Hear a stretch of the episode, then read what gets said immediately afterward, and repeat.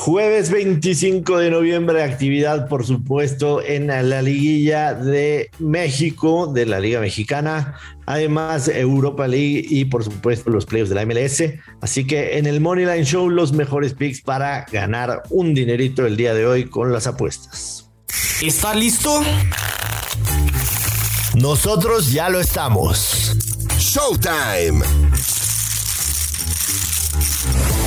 Aquí te daremos los picks, parlays y combinaciones para arrasar en el deporte rey. Liga MX, MLS, fútbol internacional y las mejores ligas del planeta. Los mejores picks con los mejores tipsters en el mejor podcast. Joshua Maya y el gurucillo Luis Silva en El Money Line Show. Podcast exclusivo de Footbox. ¿Qué tal? ¿Cómo les va? Señoras y señores, amigos del Money Lane Show, bienvenidos a su podcast favorito, Apuestas Deportivas, con Joshua Maya. Yo soy el gurucillo Luis Silva. Así que acompáñenos, vamos a desmenuzar toda la actividad de este día porque tenemos Europa League y por supuesto actividad ya los playoffs de la MLS y desde luego el fútbol mexicano. ¿Qué pasa? Los cuartos de final de ida con los equipos que restan. Joshua, Bienvenido, qué gusto saludarte, ¿cómo te va? ¿Qué onda, mi estimado Luis Silva? Muy bien, muchas gracias. Eh, listo, listo para desmenuzar la actividad que tenemos el día de hoy. Como bien dices, los otros dos partidos de la liguilla y también un poco de actividad en la Europa League, incluso también un partido por ahí de la MLS. Así que arráncate, empezamos si quieres con el Puebla León. Puebla más 190, el empate paga más 214, el León más 154. Esta línea sí la, leí medio bien cuando hicimos el, lunes, cuando nos disfrazamos de Las Vegas, que veía León favorito incluso en el partido de ida. Yo tengo una queja, o sea, para todos los casinos en, en México, yo creo que hay formas de a veces decirla cuando las cosas no nos gustan, ¿no? Porque a veces veo muchas cuentas haciéndola de bronca y así como una, un tipo de campaña y hashtags bien agresivos yo creo que no tiene nada de malo compartir cuando algo no nos gusta y lo quiero hacer de una manera educada y mesurada. Y te digo, para todas las plataformas en México que no abrieron mercados de equipo a clasificar en los cuartos de final. No me gusta para nada esa postura. Este sí, sí, es, es una realidad que no. Aunque Digo, entiendo que me lo estás diciendo a mí porque, porque a lo mejor tengo bata por ahí, pero ya, se vale, está bien. No, no, no, no.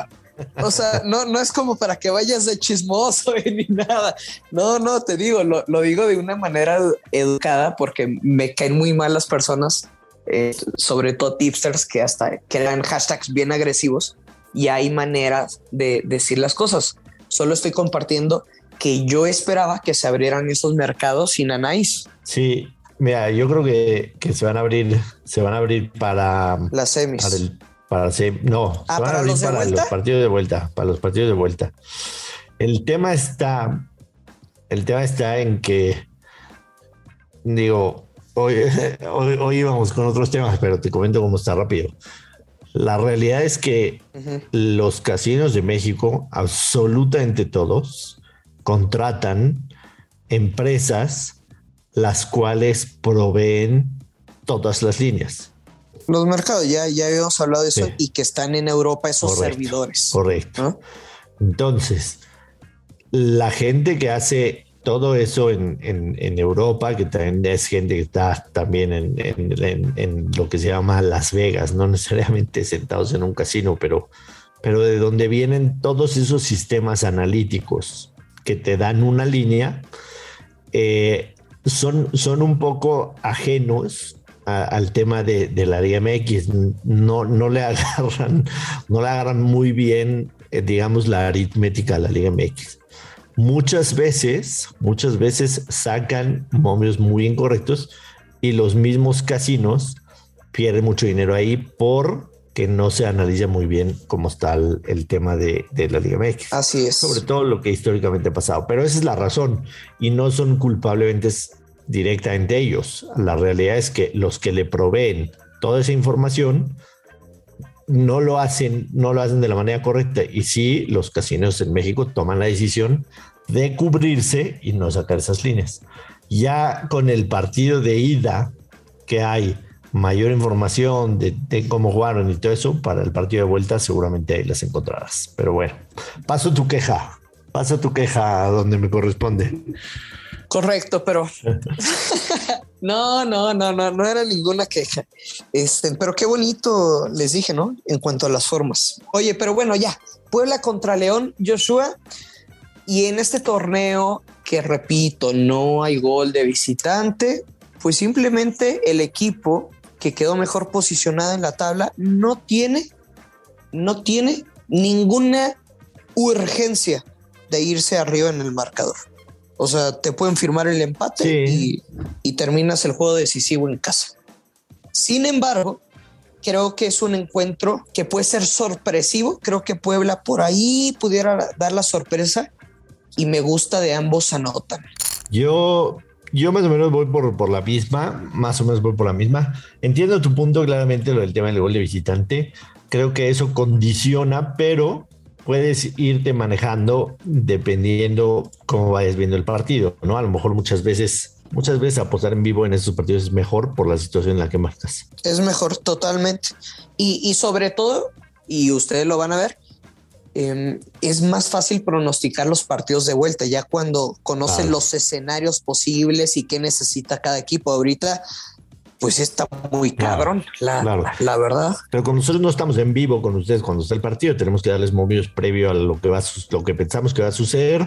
Y yo sí creo que Puebla, Puebla querrá, querrá proponer el partido, o sea, porque por supuesto que el empate le beneficia a León, pero, pero Puebla sabe que si quiere tener alguna posibilidad lo va a tener que ir a buscar.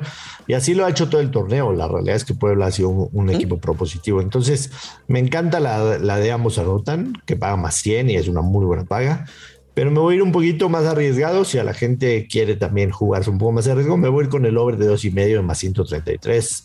También me gusta, creo que se van a hacer tres goles o más sin problemas en este partido. Pero con el ambos anotan o únicamente el over? Cualquiera de las dos. O sea, no, no, no over y ambos anotan, porque con el, con el over tengo ya un momento positivo, ¿sí me entiendes? O sea, pero igual el, over de dos y medio sin ambos anotan tendrían que ser tres y no veo a alguien, alguno de los dos goleando 3-0. Entonces, o ambos anotan over de dos y medio en más 133 serían mis dos jugadas para este juego. Y el segundo, Santos recibe a Tigres, Santos más 145, el empate paga más 225 y los Tigres de la Universidad Autónoma de Nuevo León pagan más 200 de visitante. Aquí sí me iría yo eh, perdón que me adelante, me iría yo con un, con un under, a lo mejor creo que sí, este partido pinta para a lo mejor Santos 1-0, el empate a 1. Va a ser todo lo contrario. Estoy completamente de acuerdo contigo. Sí, el, el under. Bajas, bajas de 2.5. El under de 2.5 para menos 140, entonces a lo mejor podríamos encontrar hay un momio con la vieja confiable o algo así, pero, pero quizás esa sería mi jugada, aunque creo que este partido sinceramente no lo voy a terminar apostando. Fíjate que los últimos tres juegos de Santos en casa frente a los Tigres, los tres lo ganaron, ¿eh? 2-0, 2 por 1 y en la Conca Champions 3 por 2. Así es. Sí, veo, veo algo similar como lo que pasó en, en, el, en el clausura pasado. O sea, se, se, le, se le complica al, al conjunto al conjunto felino enfrentar a, Santos. Y lo vimos esta temporada cuando jugaron en el volcán que empataron uno por uno, o sea, que fue como al minuto 10 más o menos, 15, Gorrearán adelantó a los laguneros y en la recta final del partido, cuando nadie lo esperaba, venía de ser como, pues como el villano, si no me equivoco, de la Conca Champions y, y Salcedo en la recta final sacó el empate, entonces fue un gol de vestidor y un gol de último minuto, Joshua. Ahora van en Torreón. Repito, me gustan las bajas de dos y medio, menos 140. También hay que poner en la mesa el tema de, la historial del Piojo Herrera en, en, las liguillas, ¿no? Sobre todo con el América. Era una constante que América sí iba abajo en el marcador en la ida. Este, y, y en la vuelta obviamente se veían presionados por eso. Entonces, me gusta, me gusta Santos ligeramente, o sea, Santos más 145 podría ser y el under de menos 140 también, o podría jugar quizá una doble oportunidad, Santos empate y bajas de tres y medio, que te gusta a ti esa. Entonces podrían ser mis dos opciones. Nos pasamos de bolón ping-pong a la UEFA Europa League, en donde, pues, evidentemente hay chingo mil de partidos, como cada jueves que hay jornada. ¿Y qué te parece si nos enfocamos en un par de ellos? El primero, el Mónaco, recibe a la Real Sociedad de San Sebastián. Los dos están peleando el grupo. Este, en el primer partido que jugaron en el grupo, empataron 1-1 en, en, San Sebastián. El Mónaco tiene 8 puntos, la Real Sociedad tiene 6. Yo sí creo que a pesar de que el empate, a pesar de que el empate le sirve al Mónaco para mantenerse en el liderato del grupo y quizá terminar ahí. ¿Qué piensas? ¿Qué piensas? A pesar de eso, creo que el, Mónaco es, es, una buena apuesta. El Mónaco más 157 en casa. Sin, no vienen de, buenos resultados ninguno de los dos. El Mónaco tres empates, una derrota, una victoria en sus últimos cinco. Eh, la Real Sociedad, tres empates y dos victorias en sus últimos cinco. Está peleando, está peleando la liga, la Real Sociedad, ¿no? Entonces también a lo mejor eso ha mermado un poco.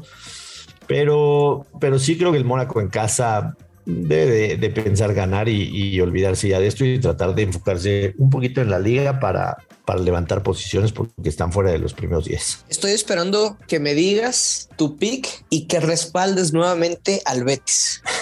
lo estoy esperando, lo estoy esperando. Si lo has jugado toda, toda la fase de grupos. El Betis paga menos 450, obviamente, no, no lo va a jugar ahí. Esta, esta vez no voy con el Betis. Esta vez no. Esta vez no voy con el Betis. El que, el que me gusta también, el que me gusta también, por ejemplo, es el, eh, el Bayer Leverkusen en contra del Celtic. Totalmente. Sí.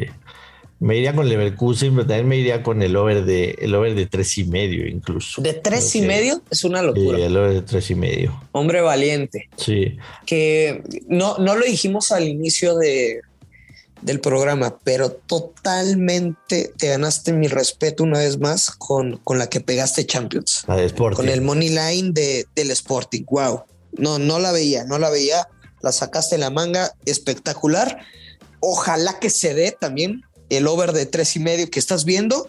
Yo voy a ser más conservador y me quedo con el Bayer Leverkusen money line y over de 1.5 goles menos 130. También pega, sin problema, también pega. Este, sí, son muchos partidos, evidentemente no tenemos todo el tiempo.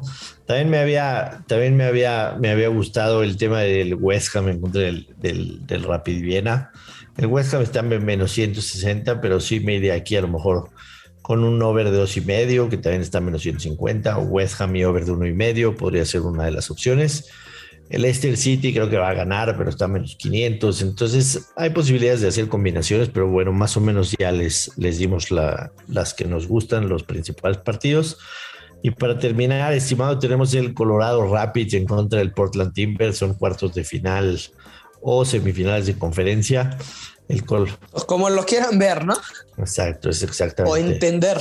cuartos de final para la Copa o semifinales de conferencia, porque hay dos conferencias y los ganadores de las conferencias se enfrentan. El... Qué cosa lo de Colorado, ¿no? O sea, como local no ha perdido. Sí, el Colorado. El Colorado Rapid, el mejor local. Totalmente. El mejor local del torneo. Este, en total metió 51 goles en, en 34 partidos. La verdad es que que sí, casi casi en, en la realidad en, en, la MLS, como son también un partido, es a un solo partido, no, no, es este, no es visita recíproca. Normalmente el ambos anotan con over de dos y medio, suele ser garantía y creo que ese sería mi, mi mercado.